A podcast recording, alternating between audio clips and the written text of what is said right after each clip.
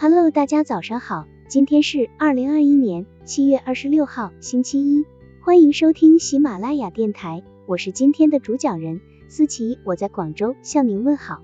今天我们为大家分享的内容是练智增智，提高沟通的智慧。幽默的才能不是天生，而是需要后天的练习。当一个人意识到幽默的可贵之处时，就会不自觉的在现实的学习。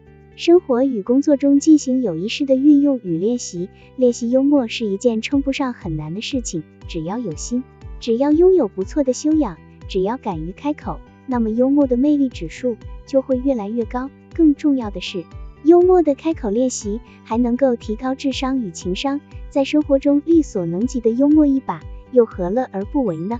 有一个总经理脾气非常暴躁。对部署要求十分严苛。有一天，部署拿了一份公文进去，只听见总经理大发雷霆，骂道：“你写的是什么东西？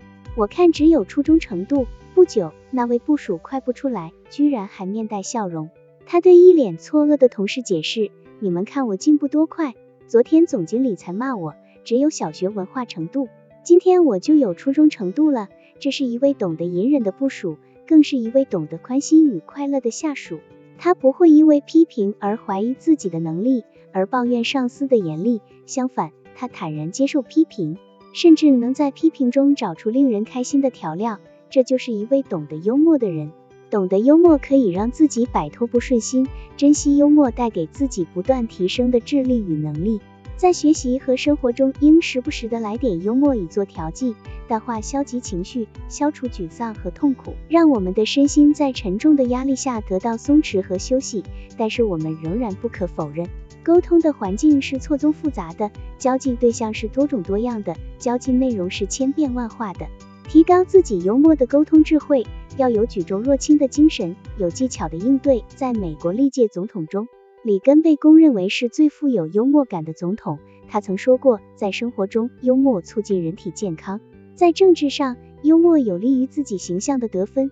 所以，要想达到幽默沟通内功的高境界，除了敏锐的感知、准确的切入点这两个现场反应的基本要素之外，我们还需要广而又广的知识积累。也许会涉及天文、地理、人心、历史，千万别叫苦。